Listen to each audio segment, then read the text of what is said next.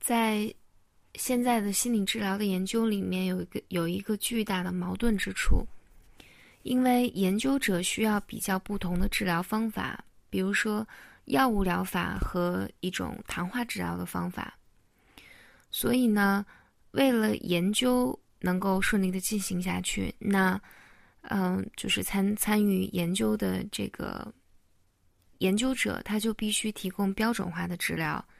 这样呢，他们才能做好对照组和比较组之间的研究，然后这样以后的研究者和其他的治疗师才能够对这个研究的结果进行重复。但是呢，正是这种标准化会减少了治疗的真实性和有效性。和这个问题共存的是，许多心理治疗研究采用经验较少的治疗师或者学生治疗师。所以不难理解为什么这样的研究与现实情况之间只存在微弱的关系。想象一下，有经验的治疗师会怎么做这些任务？治疗师必须与病人建立关系，这个关系的特征是真诚、无条件、积极关注和自发性。治疗师必须敦促病人一切紧要点开始每次治疗。并且，当病人的重要问题在治疗中得以展现的时候，必须在更深的层次上对这个问题进行探索。什么样的问题呢？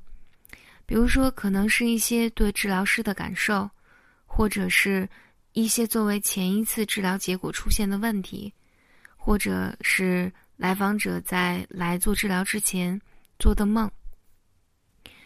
欧文亚龙说。我的观点是，治疗是一个自发的过程，关系是动态的，是永远在变化的。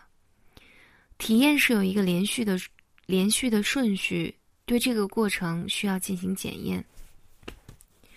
而从最其其最核心来看呢，治疗的过程应该是自发的、流动的，总会进入无法预期的新领域。如果要把心理治疗变成一套公式，可以让没有经验的、没有受到良好培训的治疗师或者电脑提供一个统一的治疗过程的话，那么整个治疗就被扭曲了。你也很难想象这个治疗如何产生效果。在荣格的自传里，他描写了对于每个病人的独特内心世界的和语言的欣赏。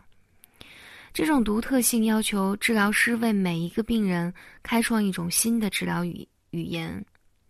当然，可能我对这一点有点夸大，但我认为目前的心理治疗的危机是过于严肃，而治疗师的自发性受到过多的损害。我们可能需要走得更远，治疗师必须努力为每位病人创造不同的治疗。治疗师必须传递给每位病人的是，他们共同的最大的任务是一起建立关系。让这个关系本身成为改变的媒介。最重要的是，治疗师必须准备好走到病人走到的地方，尽其所能在关系中建立安全感和信任。欧亚龙说：“我试图为每一位病人量身度造治疗，为每位病人寻找最好的治疗方法。”他说：“我认为，根据病人的特点，不断的改进治疗的过程，既不是治疗的基本工作，也不是治疗的序曲，而是治疗最核心的工作。”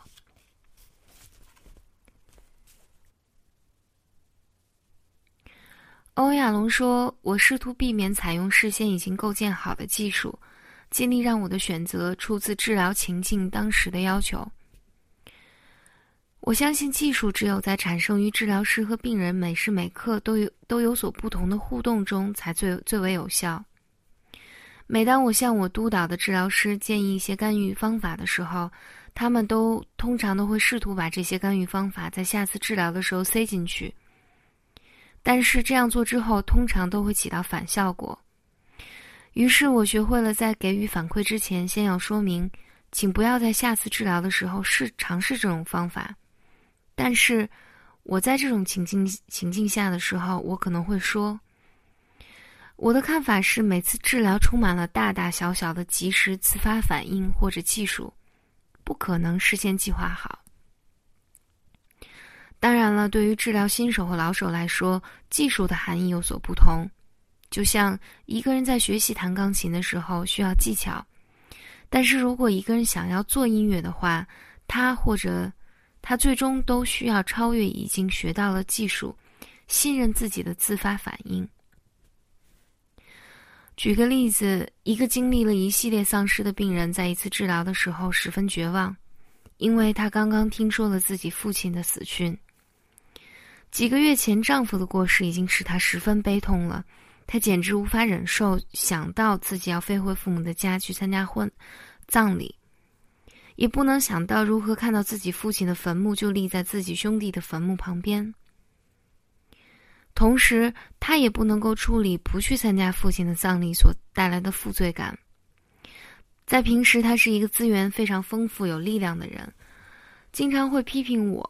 或者试图，或者其他试图为他把事情摆平的人。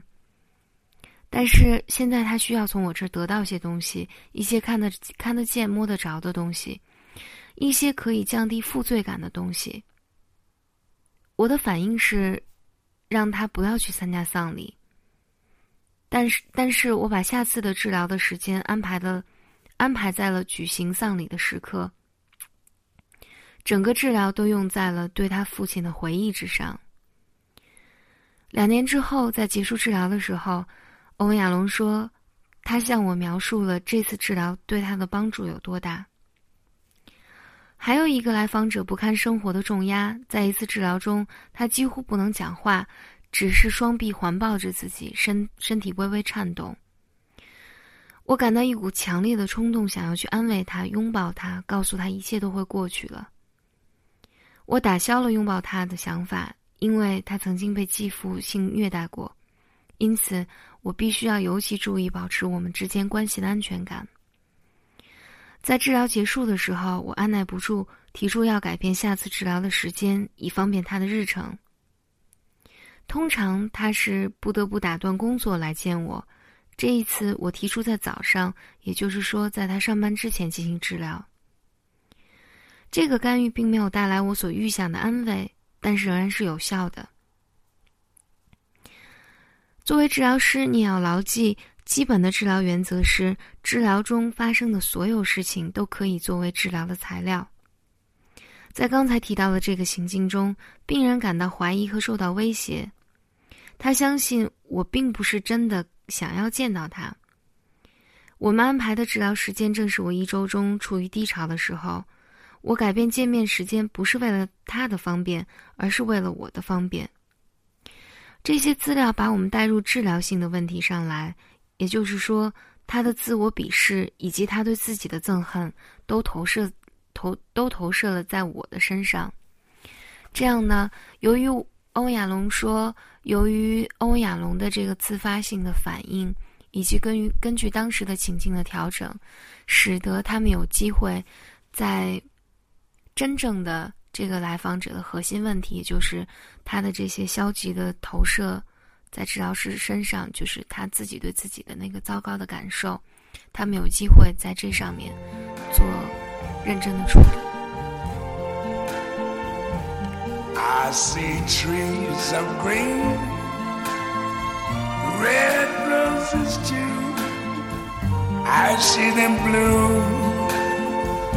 for me and you.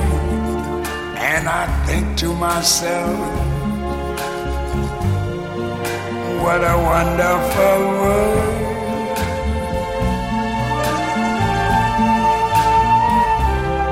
I see skies of blue and clouds of white, the bright, blessed day, the dark, sacred night and I think to myself, what a wonderful world.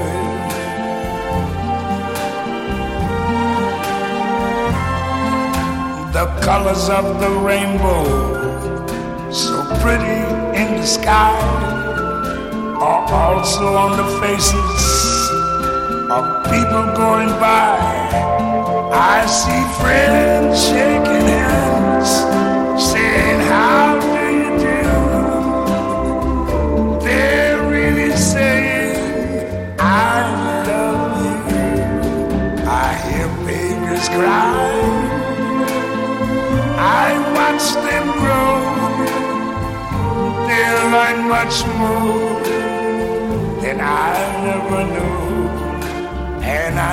to myself, what a wonderful world. Yes, I think to myself,